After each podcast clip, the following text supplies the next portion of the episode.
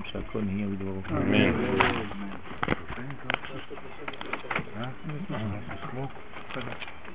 לברך אישה בסוכה?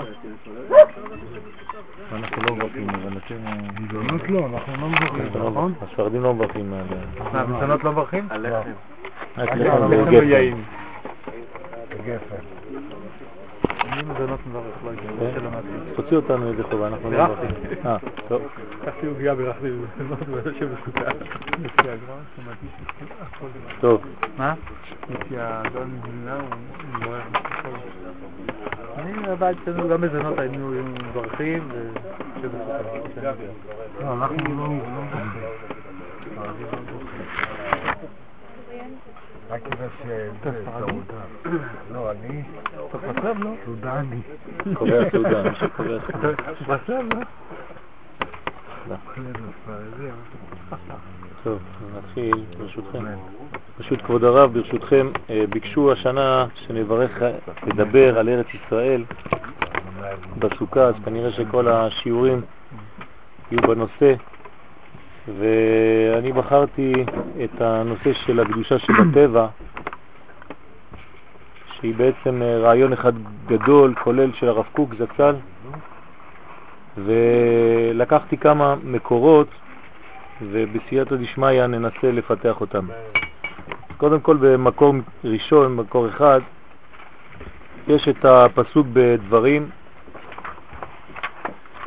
פרק ד', פסוק ה', ראה לימדתי אתכם חוקים ומשפטים, כן, משה כאן מסכם את כל התורה כולה, והוא, יש לנו חזקה עליו שהוא הפרשן הכי טוב של התורה, הכי קרוב למקור, הכי נאמן למקור, והוא אומר לנו בפשטות, ראה לימדתי אתכם חוקים ומשפטים כאשר ציווני השם אלוהי לעשות כן בקרב הארץ. דהיינו, כל הקדושה, כל מה שלמדתם, כל מה שלימדתי אתכם, כל מה שאני למדתי מהקדוש ברוך הוא זה לעשות כן בקרב הארץ. אשר אתם באים שמה לרשתה, לא סתם ארץ, אלא ארץ ישראל. אז יש לנו כלל פשוט מאוד, לא תורה מופשטת, לא תורה בשמיים, בעולמות העליונים, אלא תורה כאן בעולם הזה, ולא סתם במקום הזה, סתם באיזשהו מקום בעולם, כן? בארץ אשר אתם באים שמה לרשתה, במקום המיוחד לה, בארץ ישראל. אז יש לנו כאן חיבור בין כל הפן הרוחני של התורה שבאה מן השמיים, שיורדת מן השמיים, ואם לא הבנו עד כאן, אז משה כאן בא וממקד לנו את הכיוון, נותן לנו את הכיוון האמיתי של התורה ואת המקום הראוי לה. בניגוד לכל העמים, הקשר בין עם ישראל לארצו היה קיים קודם כניסת העם לארץ. ללמד על קשר שהוא למעלה מן הטבע, המחבר את כנסת ישראל לארץ ישראל. אז יש לנו כאן חיבור עליונים ותחתונים. אני אה, ריכזתי את כל השיעור בקדושה שיורדת דווקא לארציות. כל התורה, כל השמימיות, כל השמיים, כל הרוחניות הזאת, היא באה והיא בקרב הארץ. עוד פסוק אחר, השם אלוהינו דיבר אלינו בחורב, עכשיו אנחנו חוזרים להר סיני. השם אלוהינו דיבר אלינו בחורב לאמור רב לכם שבט בהר הזה. אותו עניין, אותו סיפור, לא נשארים בהר סיני, בחוץ לארץ, לא נשארים מנותקים מהטבע, לא מנותקים מהארציות. במושגים שלנו הרי אומר משה די להתמקדות סביב הר סיני, להפך, פנו וסעו לכם ובואו הר האמורי, בערבה, בהר, בשפלה, בנגב, בחוף הים, ארץ הכנעני והלבנון, עד הנהר הגדול, נהר פרת. אותו דבר יש לנו כאן טריטוריה, יש לנו כאן גבולות ברורים של ארץ שהתורה אמורה להיות גלויה, כן, ונעשית בתוך הארץ הזאת, בתוך הגבולות האלה. אז uh, כאן המקור הוא מקור מאוד פשוט של חיבור עם ישראל לארצו. אנחנו לא רואים עדיין בפירוש את הקדושה, איך שהיא מתלבשת בתוך החומר, מה ההבדל בין קדושה שהיא שמימית, שהיא רעיונית, לבין קדושה שהיא מתלבשת בחומריות דווקא של ארץ ישראל. ואנחנו ביום המיוחד לזה, כן? בחג הסוכות, שדווקא אנחנו ירדנו לתוך הטבע, אל תוך הצומח, ודווקא ביום האחרון, שזה האושפיזין של דוד המלך, כן, המלכות היא המדרגה התחתונה הזאת שמגלה בלעדיה אין כלום. כל מה שהיה עד עכשיו, אם הוא לא מתגלה בסוף, בתוצאה הסופית, אז כל מה שהיה בדרך להגיע למקום הזה, למדרגה הזאת, זה כאילו הולך לאיבוד. כשאין הופעה של כל הביטוי הפנימי כלפי חוץ, אז בעצם יש איבוד, בזבוז של כל הפן הפנימי הזה, כאילו לא היה. אז מיד אני נכנס אה, לרב קוק, כן, באורות ארץ ישראל, ואז אנחנו מתחילים לאט לאט להבין שהארץ הזאת, שהמקום הזה הוא בעצם לא מקום של חומר פשוט, אלא גם החומר של כאן הוא חומר מיוחד, חומר רוחני, או לפחות חומר שמסוגל לגלות, יש בסגולתו לגלות רוחניות. כך אומר הרב קוק באורות ארץ ישראל, הפסקה הראשונה, ארץ ישראל איננה דבר חיצוני. בדרך כלל ארץ זה דבר חיצוני, זה חומר. ארץ ישראל לא. זה גם לא קניין חיצוני לאומה. כן, המילה חיצוני חוזרת כאן. זה לא חיצוני. רק בתור אמצעי למטרה של התאגדות הכללית והחזקת קיומה החומרי או אפילו הרוחני. זאת אומרת שגם בעניין רוחני זה לא איזה מקום, כן, של רוחניות אה, שאפשר סתם בשביל לקט ולרכז את כל עם ישראל בתוכה. אז מה זה? אם זה לא מה שהוא אומר כאן, ארץ ישראל היא חטיבה עצמותית קשורה בקשר חיים עם האומה. כאן אנחנו מדברים כבר על נשמה. כאן אנחנו מחברים ומדברים על חיבור הרבה יותר פנימי. זה לא דבר חיצוני, זה חטיבה עצמותית, קשורה, בקשר חיים עם האומה. זאת אומרת שזה ארץ החיים, ארץ חיה. יש כאן אה, אה, חיות שהיא לא חיצונית, שהיא לא כמו כל הארצות. חבוקה בסגולות פנימיות, הנה זה הלהפך, זה לא חיצוני, אז זה חייב להיות פנימי מאוד. חבוקה בסגולות פנימיות עם מציאותה. אז זה כן ארץ פנימי, זו לא ארץ חיצונית.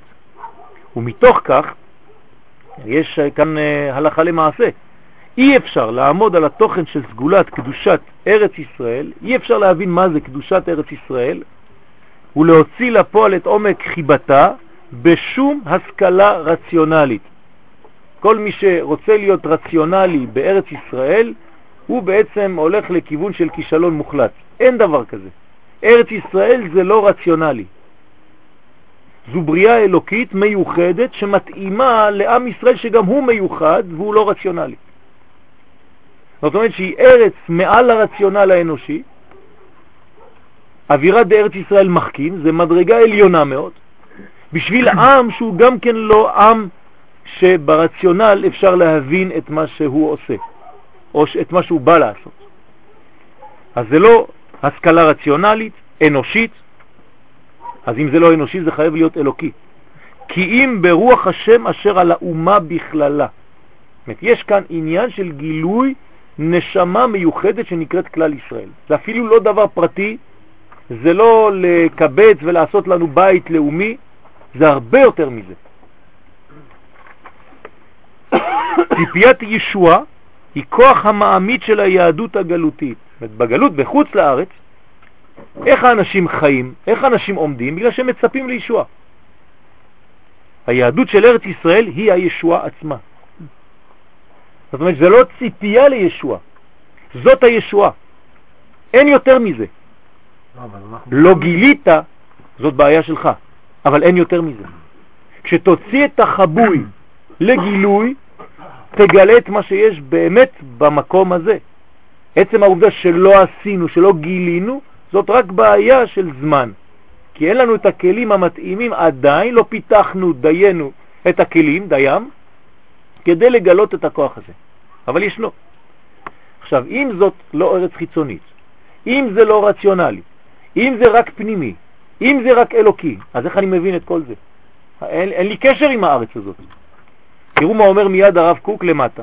ב' על ידי התרחקות מהכרת הרזים, מי שלא לומד סוד, מי שלא לומד זוהר בארץ ישראל, באה הכרה של קדושת ארץ ישראל בצורה מטושטשת. פשוט מאוד. לא, לא, לא כל מיני כיוונים, אין. אתה לא לומד פנימיות בארץ ישראל, אתה לא יכול להגיע לתוכן הארץ, אתה לא תבין שום דבר. ואתה תמיד, תמיד, תמיד תהיה מול קיר ולא תוכל להתקדם. דבר עליון מאוד. על ידי התנכרות, עוד יותר חמור. מי שלא לומד, מילא, אבל מי שמתנכר אל סוד השם, נעשות הסגולות העליונות של עמק, עומק החיים האלוהיים לדברים תפלים שאינם נכנסים בעומק הנשמה.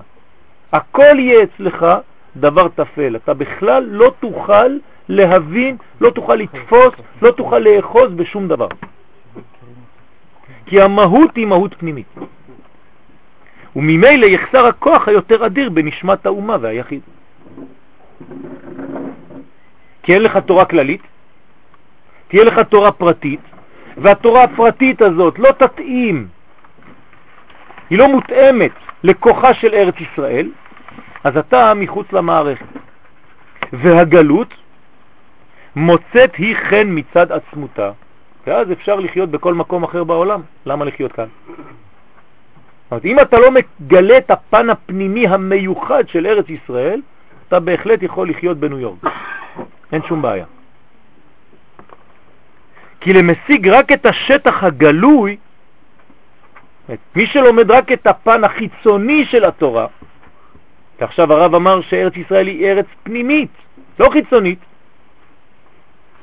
אז מי שמשיג רק את השטח הגלוי, אז הוא לא חסר כלום, לא יחסר שום דבר יסודי בחסרון הארץ והממלכה וכל תוכני האומה ובניינה.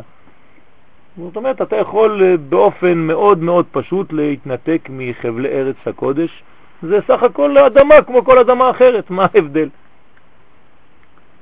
יסוד ציפיית הישוע אצל האדם הזה הופך להיות כמו ענף צדדי שאינו יכול להתקשר עם עומק הכרת היהדות. אין עומק. זה ענף צדדי. ציפיית הישועה זה ענף צדדי, לא מתעסקים בזה בכלל. וזה בעצמו הוא הדבר המעיד על חיסרון ההבנה, שיש בשיטה מעטת הלשת כזאת. המעטת הלשת, זאת אומרת השיטה שבעצם בורחת מהעצם, מהעצמות, מלשת העצמות, ומתעסקת רק בפן החיצוני של הדברים, ברציונל, כמו שאומר הרב קודם. לא שוללים אנחנו כל מין ציור והבנה המיוסד על ישרות ורגשי דעה ויראת שמיים באיזו צורה שהיא. רק את אותו הצד ששיטה כזאת תחפוץ לשלול את הרזים ואת השפעתם הגדולה על רוח האומה. מי שמנסה לעשות את זה הוא מחבל בתוכן ארץ ישראל עצמה, שהיא איננה דבר חיצוני אלא רוחניות חבוקה, עצמותית, בקשר מהותי עם עם ישראל, עם האומה בכללה. כי זה אסון, קורא לזה הרב אסון, שאנו חייבים ללחום אותו. כן, האסון הזה של בריחה מהכרת הרזים. קורא לזה אסון. ללחום אותו בעצה ובתבונה כמובן, דרכי נועם, בדרך ארץ, אבל חייבים ללחום אותו בעצה, בתבונה, בקדושה ובגבורה. ב... במקור מספר 7, כן, לפני שנגיע למקור מספר 7, אני רוצה לעבור דווקא למשהו שאין לכם שם. בישעיה מ"ה כתוב למען ידעו ממזרח שמש וממערבה כי אפס בלעדי אני השם ואין עוד. יוצר אור ובורא חושך, עושה שלום ובורא רע, אני השם עושה כל אלה. את ישעיה אומר לנו שהקדוש ברוך הוא הוא הבורא טוב והבורא רע. זאת אומרת, יש הדגשה על היות השם אל יחיד ומיוחד שכולל את הכל. כן, הרב סעדיה גאון, זצ"ל, מסביר שפסוק זה סותר את התפיסה שדולגלת בשתי רשויות. יש האל של הטוב והאל של החומר. זה האל של הרע.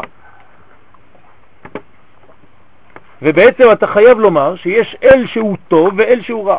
בשיטה הפרסית, כן? זו השיטה. יש שני אלים, האל של הטוב הוא האל הרוחני, והאל של הרע הוא האל הגשמי, החומרי. ואתה, אם אתה אדם טוב, אז תשתתף עם האל הטוב, הרוחני, כדי ללחום נגד האל הגשמי של הטבע. זאת אומרת, שיטה של מאבק בין הקדוש ברוך הוא בעצמו, כביכול יש, הוא מפולג לשניים, כן? מפוצל. פיצול אישיות באלוקות חז ושלום.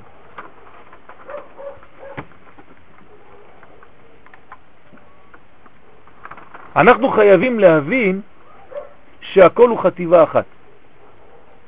אבל הדברים לא מגיעים, לעולם לא מתחילים מהחוץ. הם תמיד מתחילים מהפנים והולכים כלפי חוץ. גם התורה שלנו, התורה שלנו היא לא חיצונית. היא לא דבר שנוחת לנו מהשמיים על הראש והוא זר לנו. וכשאנחנו רוצים להתקדם לאלוקות, אנחנו חייבים לעזוב את החומר ולברוח לכיוון השמיים. זה נקרא התפרצות אל הקודש. ככה קורא לזה הרב קוק בפסקה אחרת, ההתפרצות אל הקודש. כן. מי שמאמין שקדוש ברוך הוא נתן לעם ישראל את ארץ ישראל, זה תפיסה רוחנית או זה תפיסה גשמית? תמיד תפיסה רוחנית שמופיעה בחומר. הוא כופר ברזים אם הוא אומר דבר כזה? לא, הפוך. זה הרזים. הפוך. נכון. נכון, נכון. נכון, נכון, נכון, נכון. זה דבר פנימי, כי זה לא רציונלי. זה במידה שאתה מתחיל לדבר על דבר כזה, שהקדוש ברוך הוא נתן, זה כבר לא רציונלי. כבר נכנסת ללא רציונלי. אני להבין מה זה הרזים האלה. אם הרזים האלה שהקדוש ברוך הוא נתן לעם ישראל את ארץ ישראל, זה הסוד הגדול, נכון, נכון. זה הסוד הגדול, אבל כדי להבין את הסוד הזה, אתה צריך עבודה שמכינה את השטח לדבר כזה, לסיכום כזה. לא פשוט לסכם דבר כזה. אתה לא יכול ללכת ולהופיע ולהגיד דבר כזה לאומות העולם, למרות שזה מה שאומר לנו רש"י לומר. כן. כן. אם אתה לא מבין את הדברים האלה, אז אתה תתחיל לספר כל מיני סיפורים באום, כל מיני דברים, אבל אתה לא תצביע על הנקודה האמיתית, המהותית, המקורית, שזה ניתן לנו, אני לא מבין איך, לא יודע. באותו קשר, למה כל כך חשוב הפן הפנימי הזה? במקור מספר 7, תראו מה אומר הרב באורות התורה. אחת מהנפלאות של תלמוד רזי תורה היא שבזמן שאדם לומד את העניינים הנישאים הללו, מתוך אהבה ורגש פנימי, אף על פי שאיננו יכול לתפוס את העניינים, וזה מה שקורה בדרך כלל, לא יכול לתפוס את העניינים, בהבנה שכלית בהירה, כי, כי זה לא בהיר, זה לא שכלי. מכל מקום, הם, הדברים האלה, הלימוד הזה, הפנימי הזה, מרוממים את כל מהותו של האדם הזה. הוא מתרומם למעלה, למדרגה שהוא לא יכול אפילו, כן, להבין. ואחר כך מבהיקים העניינים עליו את אורם, עד שנחלי נהרי חוכמה מתפשטים עליו. זאת אומרת, הוא התחיל בדבר לא רציונלי, ויש מין התפשטות על האדם הזה, שהוא קיבל, כן, הוא נכנע למדרגה רוחנית שהיא בלתי נתפסת, יש מין, אה, כן, אה, ביטול, ביטול רוחני מאוד גדול לדברים שאני לא תופס, שאני לא מבין, שמקיפים אותי. דרך אגב, לפי הסוד זה העניין של הסוכה. מה אנחנו עושים בסוכה? זה אורות מקיפים, אנחנו מוקפים בדבר, כן, מוקף, זה לא סתם שזה עוקף אותי מטר וחצי מעל הראש שלי. זאת אומרת שאני לא תופס, אני לא אוחז בדברים האלה, קשה לי להבין על מה מדובר כאן. זה נקרא אורות מקיפים. לאפו כאורות פנימיים שאני כן מחזיק, כן תופס, כן מפנים. יש הרבה דברים שמקיפים את דעתי, ואני לא תופס אותם. ואני נכנס ומתבטל וכל כולי נכנס לתוך הסוכה כמו שאני נכנס לארץ ישראל. ויהי בשלם סוכו ומעונתו בציון, אותו דבר. מין ביטול כזה, כן, ארץ כנען, הכנעה.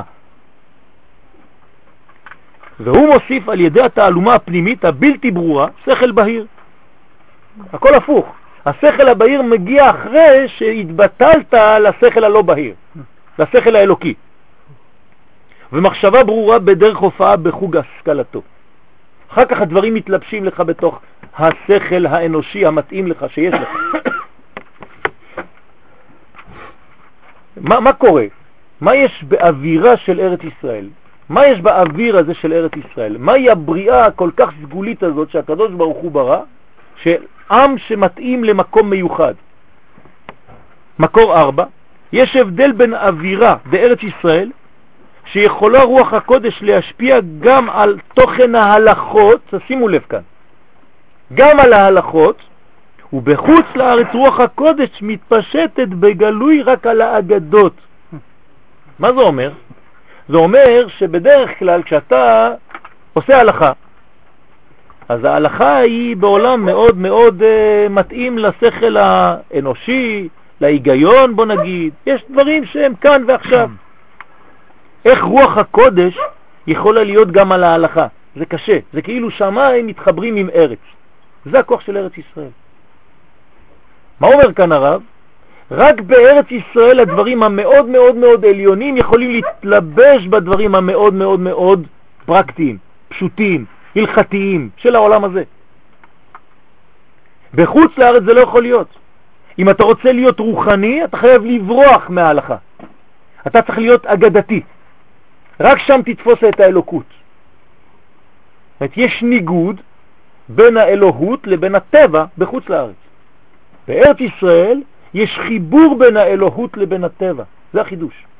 זה הקדושה, הקודש שמתלבש בטבעיות. ואז זה יורד עד לפן הקטן מאוד והמצומצם מאוד והפרטי מאוד של ההלכה. ולכן אומר כאן הרב, במחשכים או שיבני זה תלמוד של בבל. זאת אומרת שכשאתה בתלמוד בבלי, בחול, בהלכה של התלמוד, אתה לא רואה את האלוקות. פה בארץ ישראל, אפילו בהלכה הכי הלכתית, אתה גם רואה את רוח הקודש. כי הגודל מתלבש בקוטן.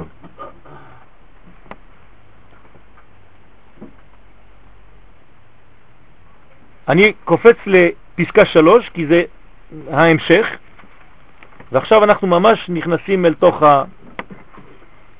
הנושא. ההתגברות הרוחנית העליונה מחזקת את התכנים המעשיים ומגברת את ההתעניינות בעולם ובחיים וכל אשר בם. רק בזמן החורבן, וקרוב לו, שהחיל הישראלי נעתק מאדמתו, והוא צריך להכיר את תעודתו רק במעמדו הרוחני המופשט, הושרשה ביחידים הדרכה לפרישות מחיי שעה בשביל חיי עולם. זאת אומר הרב, מה זה הגלות? הגלות זה פרישה, כן, זה העתקה מארץ, מאדמה, ואז אתה מכיר את תעודתך היהודית, הישראלית, רק בשמיים, רק בפן המופשט, רק בפן הרוחני. אתה רוצה לפגוש את הקדוש ברוך הוא במילים פשוטות, תעלה, תברח. תישאר בעולמות עליונים, אל תרד לחומר, כי אתה לא יכול לרדת לחומר, כי החומר של חוץ לארץ הוא כל כך, עוד מעט נראה, כן, אווירה דארץ העמים תמה, אז כדי לפגוש אלוהות אתה לא יכול להישאר שם, אתה חייב לעלות, לפגוש את האלוהות במקום שהיא נמצאת, שם למעלה. יש פה שתי בעיות. קודם כל, זה כאילו אתה אומר, קדוש ברוך הוא לא נמצא בעולם הזה. יש אלוהים של העולם הזה ויש אלוהים של העולם ההוא. ואז כדי לפגוש את האלוהים האמיתי, במרכאות, אתה צריך לעזוב את האלוהים של החומר. זאת אומרת, שתי אלוהות, כן? שתי ירשויות הן, חד ושלום. זה עבודה זרה ממש. ולכן אולי כך אפשר להסביר את אותה גמרא במסכת עבודה זרה או בכתובות, שכל הדר בחוץ לארץ דומה כמי שאין לו אלוה, או כעובד עבודה זרה בטהרה. למה? כי בעצם אתה לא יכול לשלב את האלוהות למקום. אתה חייב לברוח מהמקום כדי לפגוש את האלוהות. במילים פשוטות, תיכנס לבית כנסת. רק שם תפגוש אותו. אתה יוצא החוצה, אתה באוויר תמה. כולך עטוף טומאה. כן, ומי שחי בחוץ יודע את זה, ראה את זה. מי שלא חי, אשרה ואשרי חלקו, כן? שלא ראה את הדברים האלה. אבל שם היהדות היא בתוך בית הכנסת, בין כותלי הישיבה. אתה יוצא מהישיבה, אתה בעולם אחר לגמרי. זה החול ולא רק החול, כן, הקליפות שבחול. הקודש נמצא בין ארבע קירות. אי אפשר לצאת מזה. בחוץ לארץ, אה, הנה השכינה שרואה אלא בדלת האמות של תורה. לא, של ההלכה. של הלכה. אז, אה, אז אלו שיושבים בכולל שם, כן, נכון. עושים את הדגל הזה, אומרים, יש לנו כן. שכינה, אנחנו... אז אני חשבתי לעצמי על זה, יש להם שכינה, אבל שכינה קטנה. לא הרב קוק, הרב קוק, ו- השבוע, השבוע דיברתי עם, אה, עם צוריאל על העניין הזה. אמרתי לו, תראה מה זה, כשהייתי בחו"ל, הייתי בישיבה בניס, כן, באיזה מקום. ואז תמיד כל הדגל, כמו שאתה אומר, זה מאז שחרב בית המקדש, אין לו להקדוש ברוך הוא אלא ארבע אמות של הלכה. כן. השבוע פתחתי את הספרים של הרב קוק, פתאום אני רואה חידוש עצום. הטעו אותי כל החיים.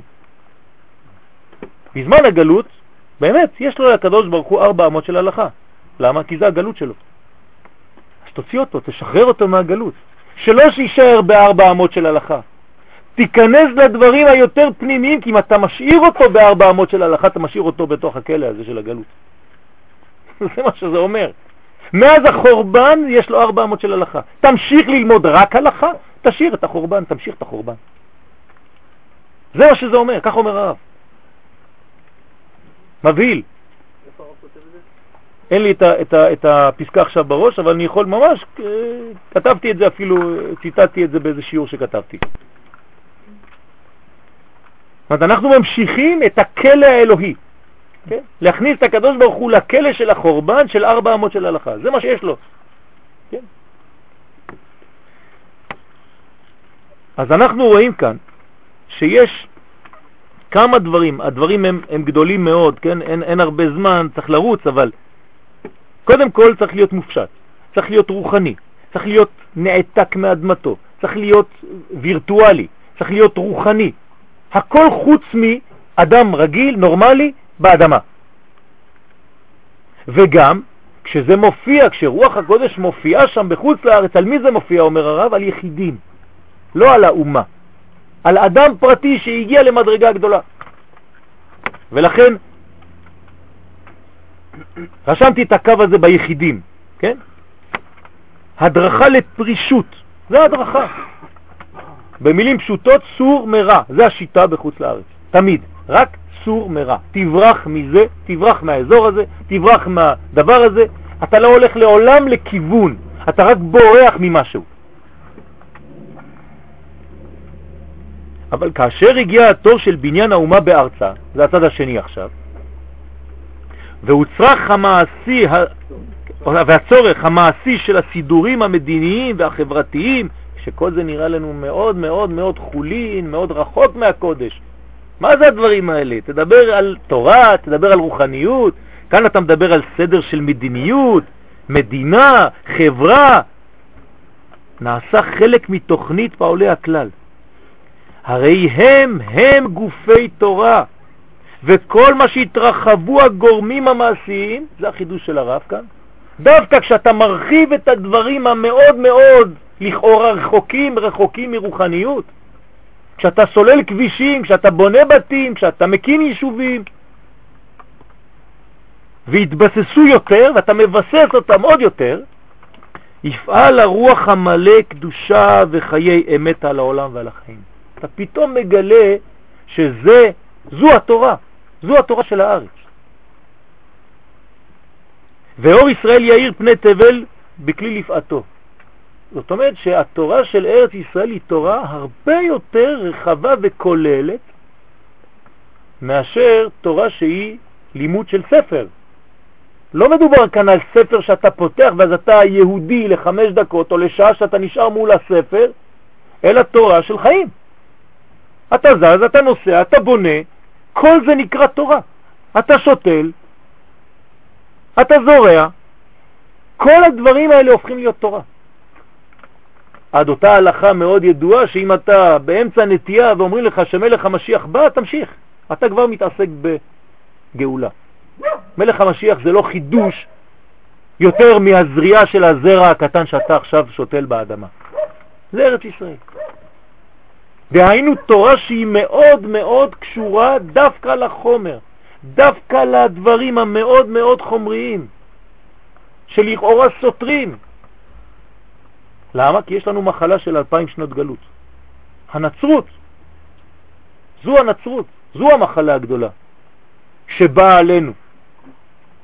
שכדי להיות רוחניים צריך לברוח מהחומר, כי החומר הוא מלוכלך, הוא גס.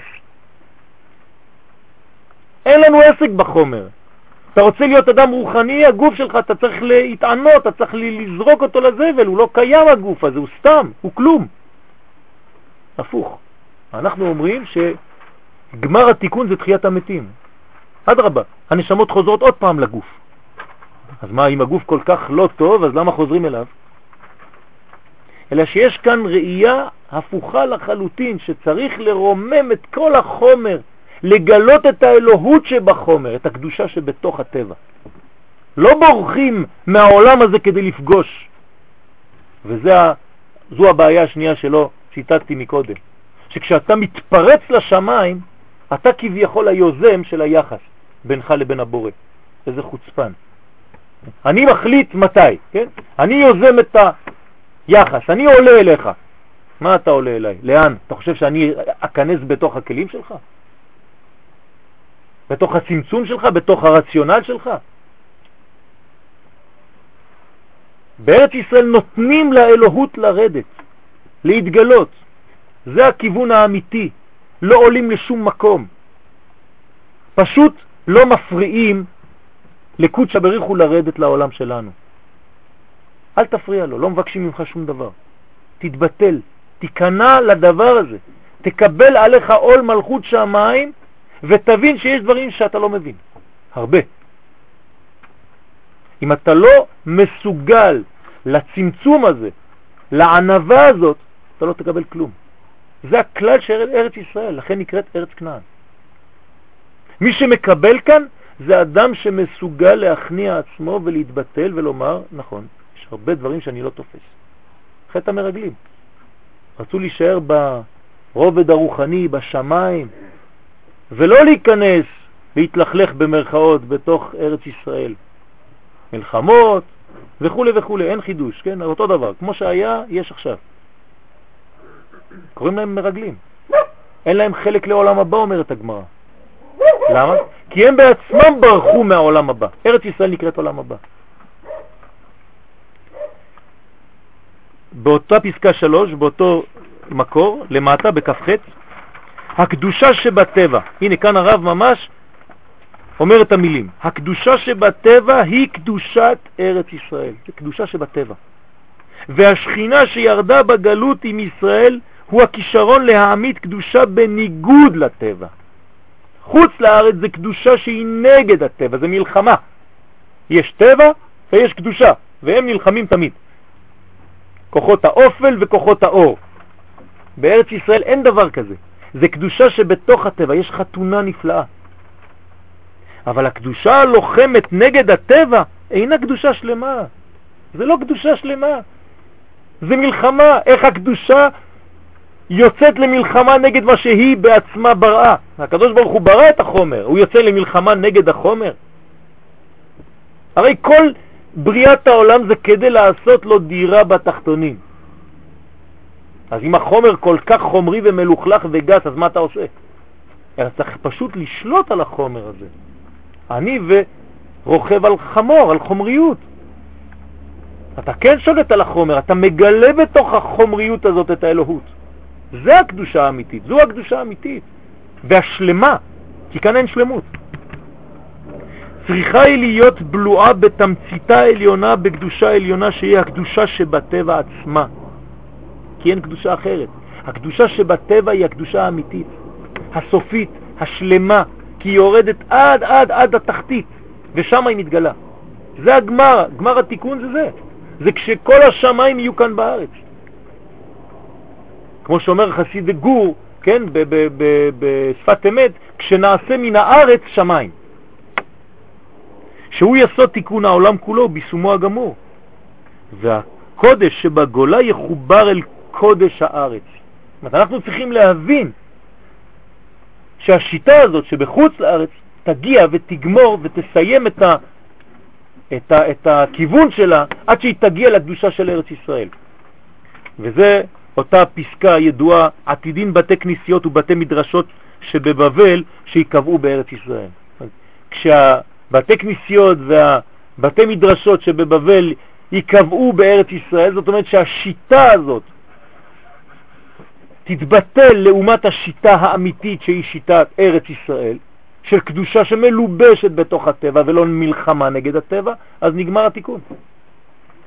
כשבאים להשכלה עליונה זו של הקדושה השלמה שבטבע, הכוללת בקרבה גם כן את הקדושה שלמעלה מן הטבע והמתנגדת אל הטבע, אז המלחמה חודלת לגמרי. אין כבר מלחמה, לא צריכה להיות מלחמה בכלל. מידת הדין מתבשמת והכל נוטה כלפי חסד.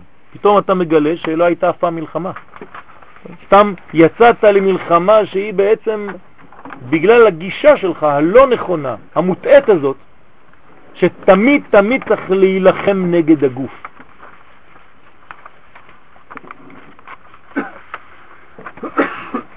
במקור מספר 5 לפני זה, במקור מספר 6 בדלת שם למטה זה גם מעין סיכום של הפסקה שלמדנו עד עכשיו. אי אפשר לאדם מישראל שיהיה מסור ונאמן, נאמן מלשון אמונה. אין אמונה שלמה במסירות אמיתית ואמונה שלמה, כן, כשאני אומר אמונה אני אומר לחיות את הדבר, כן, לגלות את הטבע שבחיות. אי אפשר דבר כזה למחשבותיו, הגיונותיו, רעיונותיו ודמיונותיו בחוץ לארץ. אי אפשר, בחוץ לארץ זה לא עובד. כתכונת הנאמנות הזאת בארץ ישראל. בארץ ישראל זה כן עובד. כי בארץ ישראל זה אמונה. שכון ארץ הוא רועה אמונה, כך אומר הפסוק, תהילים עין ו'. מי ששוכן בארץ ישראל הוא רועה אמונה בעין, רועה. כל החיים שלו זה מין מרעה של אמונה, זה גילוי הפנים כלפי חוץ, זה נקרא אמונה. כן, לאמן דבר זה לגלות יותר חיים. כשאני מתאמן, אני מרגיש יותר טוב. למה? כי זורם בי כוח חדש. להאמין זה פשוט להזרים יותר קודש לעולם הזה. ואדם שמאמין הוא בעצם מגלה פנים כלפי חוץ, זה נקרא אמונה. בחוץ לארץ האמונה חולה, אין אמונה. דרך אגב, למה כל כך סוכה וארץ ישראל דומים? סוכה בגמטריה אמן. זה האמונה האמיתית, זאת האמונה. זאת אומרת, כל הביטול הזה אל דבר שהוא עוקף, מקיף אותך, שהייתה סחה ברוח הקודש, כן?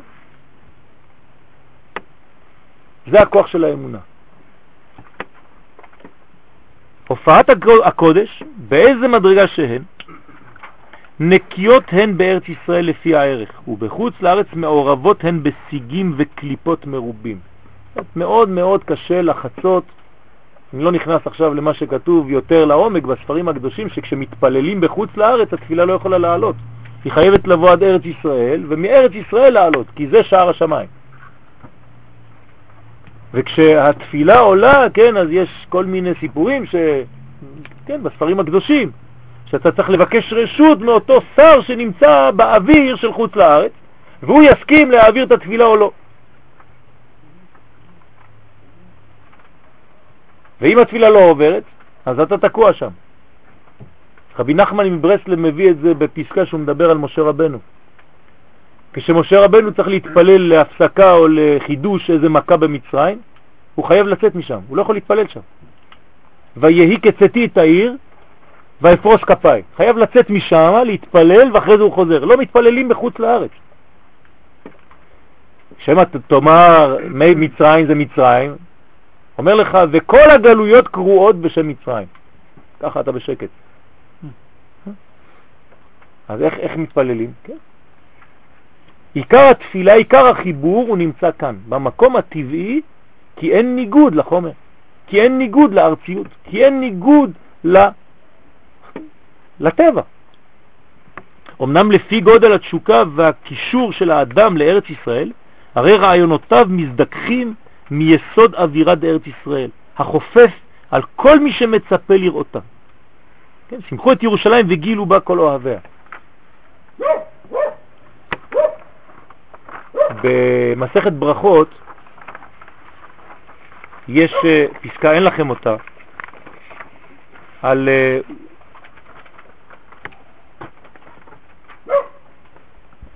אותה קדושה של הארציות, כן? כתוב, יש שם מחלוקת על העניין של הפסוק, אותו פסוק, ארץ חיצה ושעורה, גפן תאנה ורימון, ארץ זית שמן ודבש, כן, מה קודם לברכה?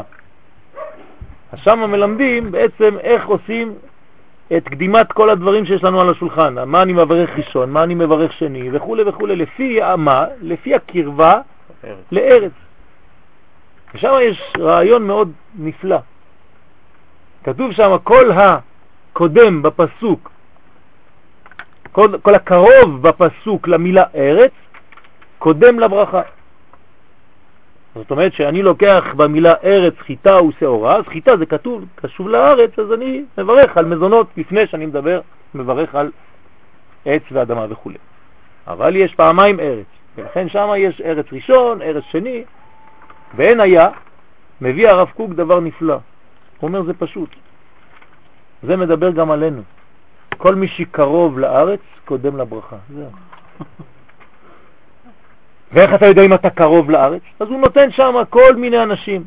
זה שרוצה לבנות בית פה בגלל שיש לו איזה אינטרס, וזה שרוצה לבנות בית בגלל שהוא אוהב את הארץ, וזה שרוצה לבנות בגלל שהוא לא מבין כלום, אבל הוא יודע שזה ככה, וזה שרוצה וזה שרוצה וזה שרוצה, ואז יש לך איזה חבילה של עשרה אנשים, ואז הוא מחלק בין הארץ הראשון של הפסוק לבין הארץ השני של הפסוק.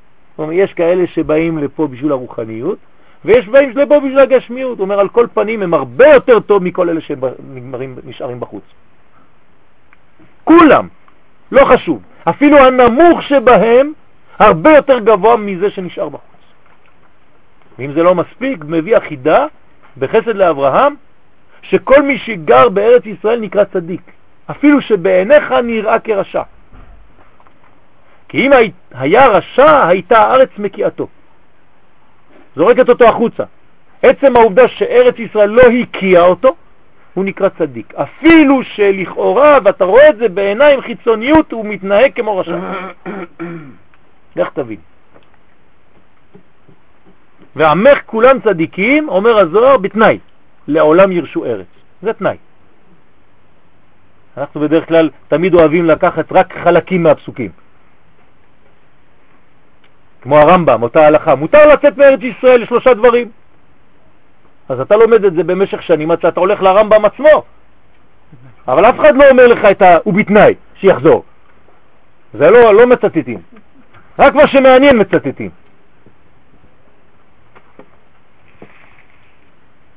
אנחנו מסיימים במקור מספר 5. אי אפשר לאחדות אמיתית ושלום עליון מלא חיים שהוא בא באמת משפע שמו של הקדוש ברוך הוא, כן? זה, זה הכוח של השלום, שם גופה יקרא שלום, כן? שמו של הקדוש ברוך הוא זה שלום, להתפתח, אז השלום הזה לא יכול להתפתח כלל בחוץ לארץ. למה? כי אין שלמות, עוד פעם, יש ניתוק מוחלט בין השמיים לבין הארץ.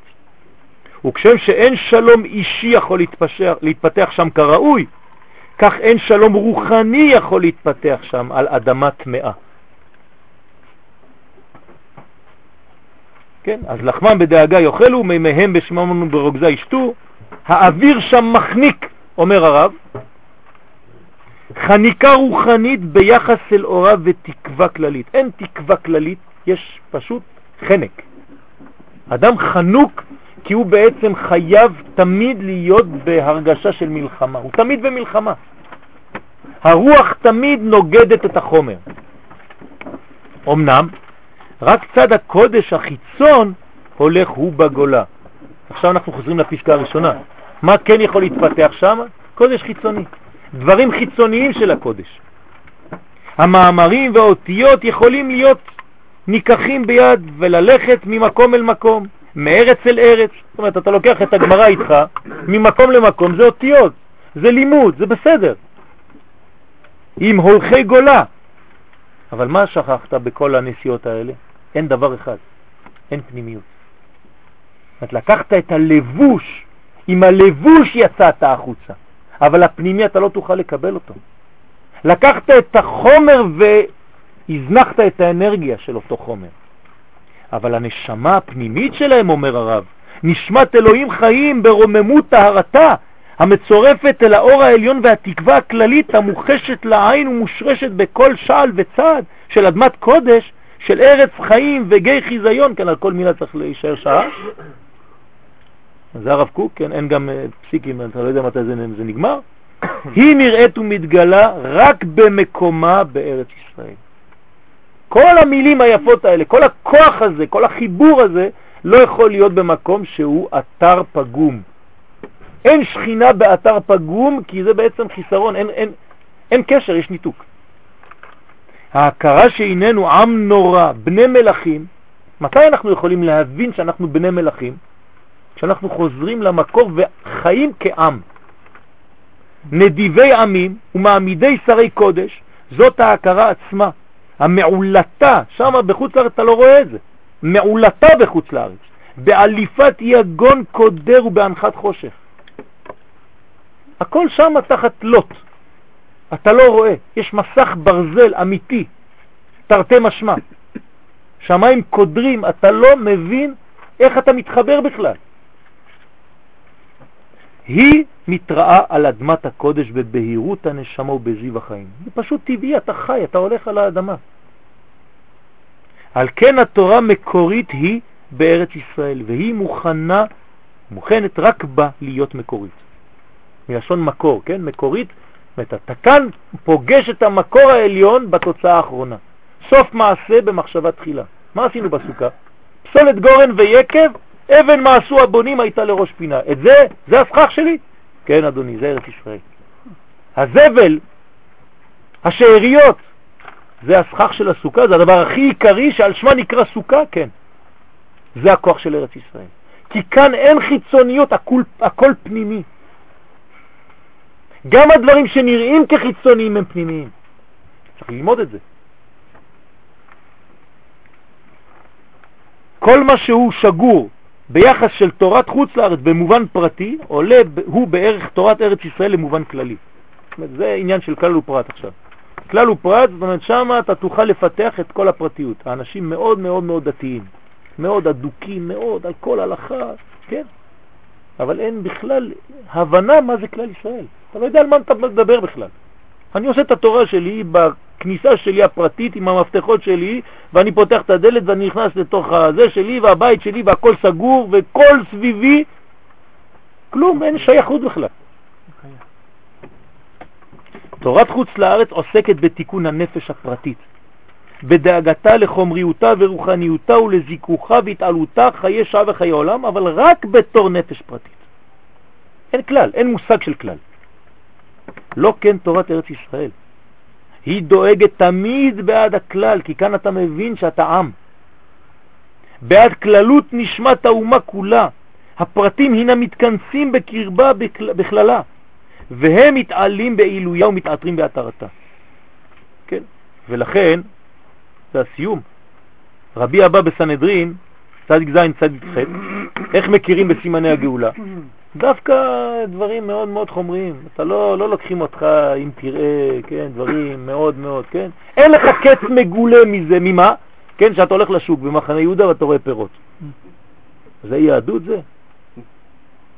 זה היהדות, חשבתי שיהדות זה לפתוח ספרים ולפתוח ולראות וזה. ככה אתה רואה אם ביאת המשיח קרובה, אתה הולך לשוק ורואה פירות בעין יפה? אין לך קץ מגולה מזה. שנאמר ואתם הרי ישראל ענפיכם תיתנו פרייכם תישאו לעמי ישראל כי קרוב לבוא. לא בא, קרוב לבוא, אפילו עוד לא. כן? קרבו לבוא.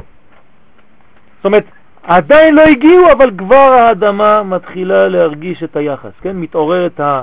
כמו אותה אימא, שכשהתינוק נולד פתאום עולה החלב. הוא עוד לא יונק, אבל הוא כאן. יש מין אנרגיה שעוברת שזה כבר מעלה את כל החלב. ארץ ישראל מעלה את כל התנובה שלה בצורה טבעית בגלל שקרבו לבוא, בגלל שהם באים, בגלל שבניה חוזרים. אז יש כאן יחס מאוד עמוק בין רוחניות לבין גשמיות.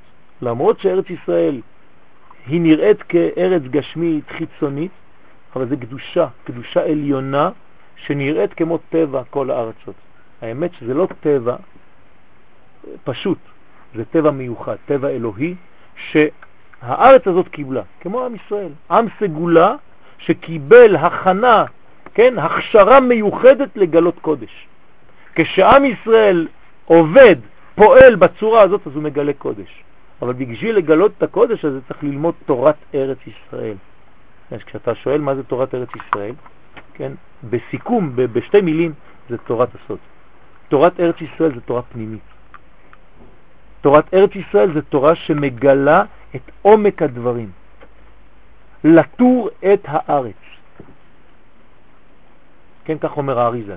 לטור את הארץ זה ראשי תיבות לאה. את זה משה שולח. לאה זה עולם רוחני. אבל הם הלכו רחוב לבו חמן, רחל. הסתכלו רק על הפן החיצוני. כך אומר הארי הקדוש באותה פרשה של המרגלים. משה שלח אותם לראות את הפן הפנימי של ארץ ישראל, את הלאה של הארץ, והם ראו רק את ה... זה מלוכלך וזה לא בסדר וזה ככה וזה ככה ואין לנו מה לעשות שם. אנחנו יורדים ממדרגתנו. לא הבנתם כלום. תורת ארץ ישראל היא תורה פנימית, ולכן על ידי לימוד הפנימיות הזאת אתה מגלה את התוכן האמיתי, את האלוקות, את הקדושה שבטבע.